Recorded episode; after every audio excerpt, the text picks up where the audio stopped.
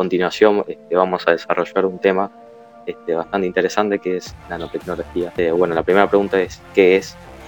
Y en sí es una ciencia que, emplea algún tipo de producto gracias a una comprobación y un manejo de la materia en un rango entre 1 y 100 nanómetros respecto a su, utilidad.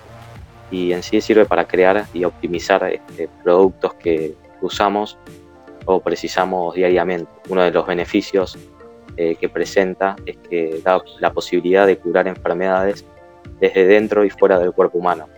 También el diseño de sensores que detecten los cambios del cuerpo, diagnósticos más eficaces o el diseño de materiales manométricos para la, construcción.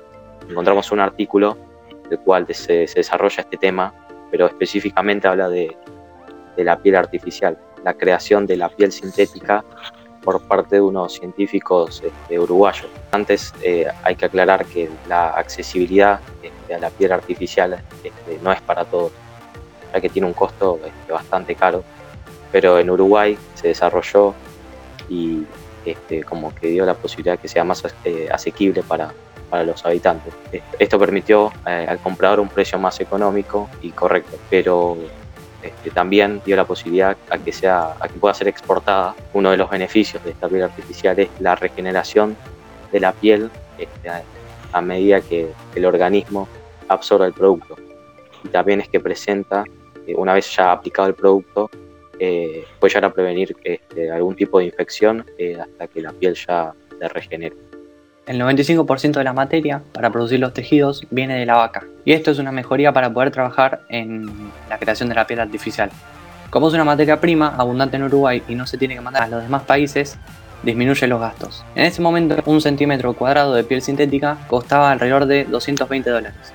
Y con esto, la idea era disminuir 20, 30, 40 o 50 veces el costo de la piel. Se sabe que la piel es algo muy pretendido por otros países, y se está esperando que se produzca más y eh, poder exportarlo.